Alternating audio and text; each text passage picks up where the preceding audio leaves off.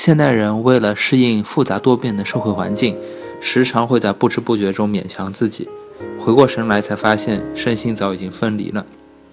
疲劳与睡眠不足让我们的皮肤失去了光泽，压力则让我们的心情烦躁，还有不少职业女性患上了妇科疾病，成天闷闷不乐，陷入了半抑郁状态。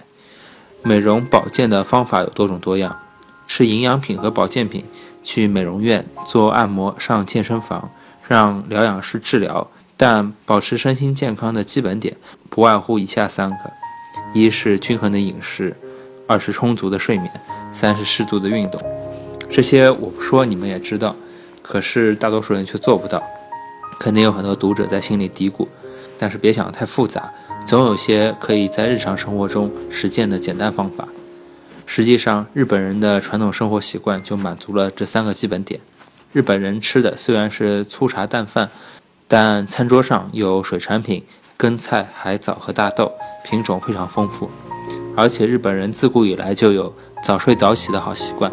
日本仍是举世闻名的长寿国家，保持着传统的生活习惯的老人们都有着无限的活力。冲绳是出了名的长寿县，当地的老奶奶们都特别精神，让人眼前一亮。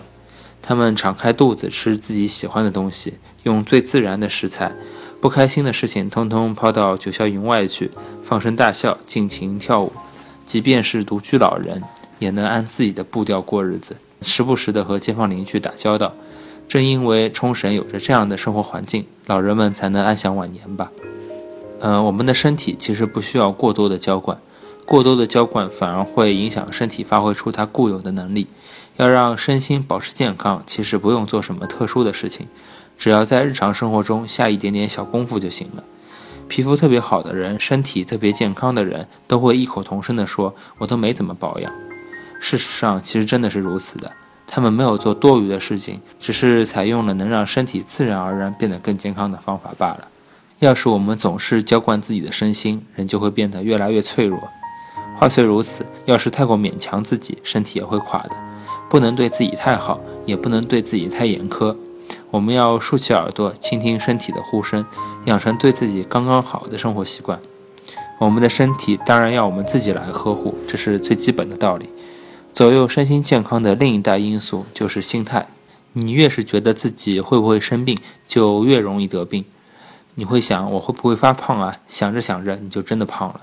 这种事情并非个案，很多人会说：“我现在这么忙，不可能过上健康的生活。我都一把年纪了，身体有问题也是没办法的。”整天给自己这样的心理暗示，很容易就弄假成真了。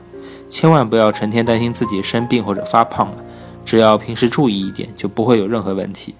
抱着这样的心态，身体就不容易出问题。就算生病了，我们也可以暗示自己，肯定能很快好起来的。心态好了。身体恢复起来也就快了，心态和想象力能为我们的身心添砖加瓦。有了开朗的心态，我们才有资本实现各种各样的梦想。开朗的心态才是生活的根基。我们要调整好我们自己的心态，让阳光普照心田。如此一来，我们才不容易被乱七八糟的事情迷住眼睛。